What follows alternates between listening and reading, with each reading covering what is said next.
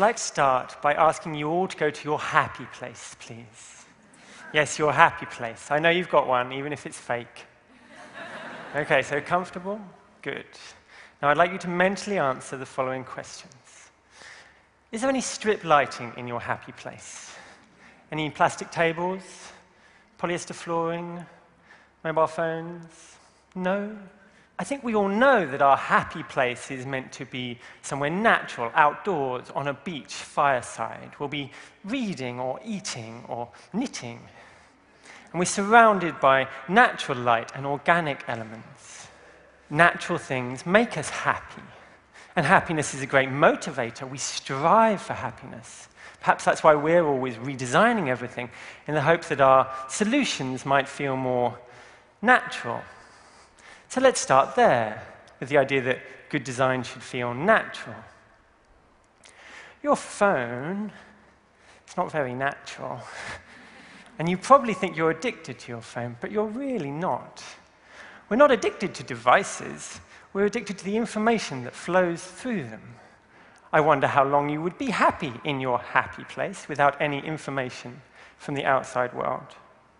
I'm interested in how we access that information, how we experience it. We're moving from a time of static information held in books and libraries and bus stops through a period of digital information towards a period of fluid information where your children will expect to be able to access anything, anywhere, at any time, from quantum physics to medieval viticulture, from gender theory to tomorrow's weather just like switching on a light bulb. Imagine that. Humans also like simple tools. Your phone is not a very simple tool. A fork is a simple tool. and we don't like them made of plastic. In the same way, I don't really like my phone very much. It's not how I want to experience information. Um, I think there are better solutions than a world mediated by screens. I don't hate screens, but I don't feel, and I don't think any of us feel that good about how much time we spend slouched over them. Fortunately, the big tech companies seem to agree. They're actually heavily invested in touch and speech and gesture, and also in sensors, things that can turn dumb objects like cups and imbue them with the magic of the internet potentially turning this digital cloud into something we might touch and move.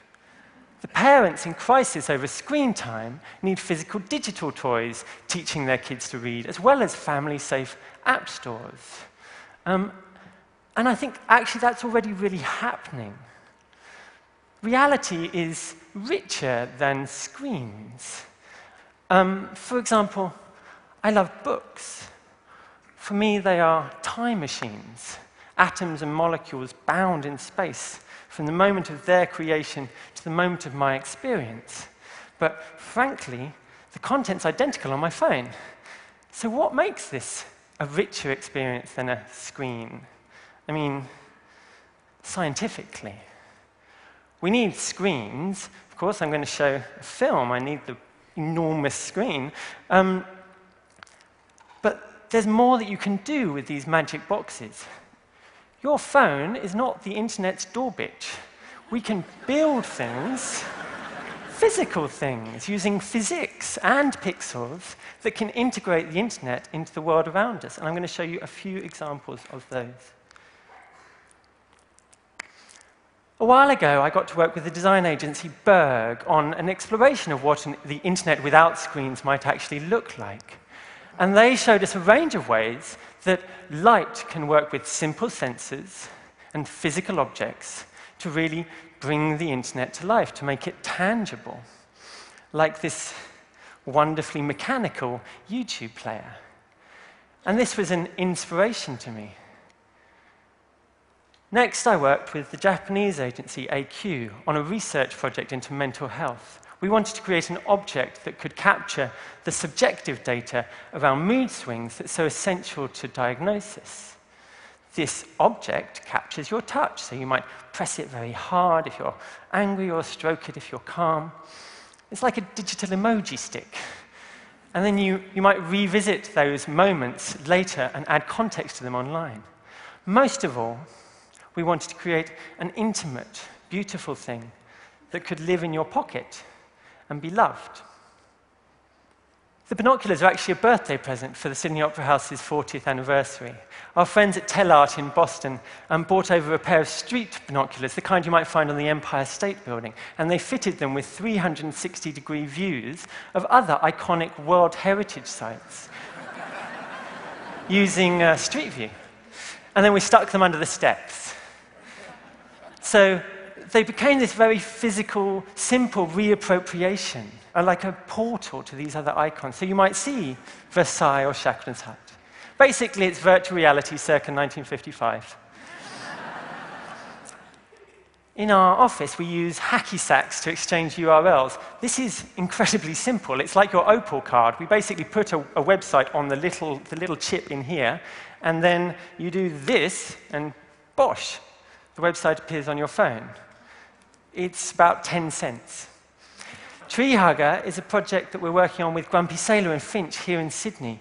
And I'm very excited about what might happen when you pull the phones apart and you put the bits into trees.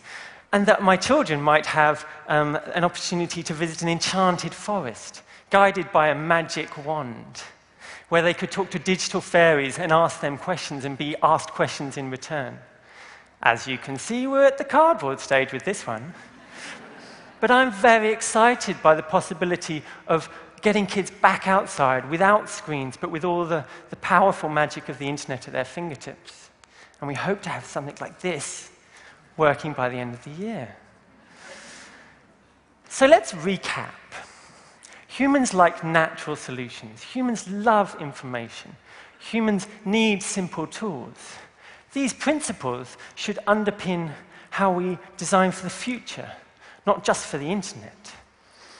You may feel uncomfortable about the age of information that we're moving into. You may feel challenged rather than simply excited.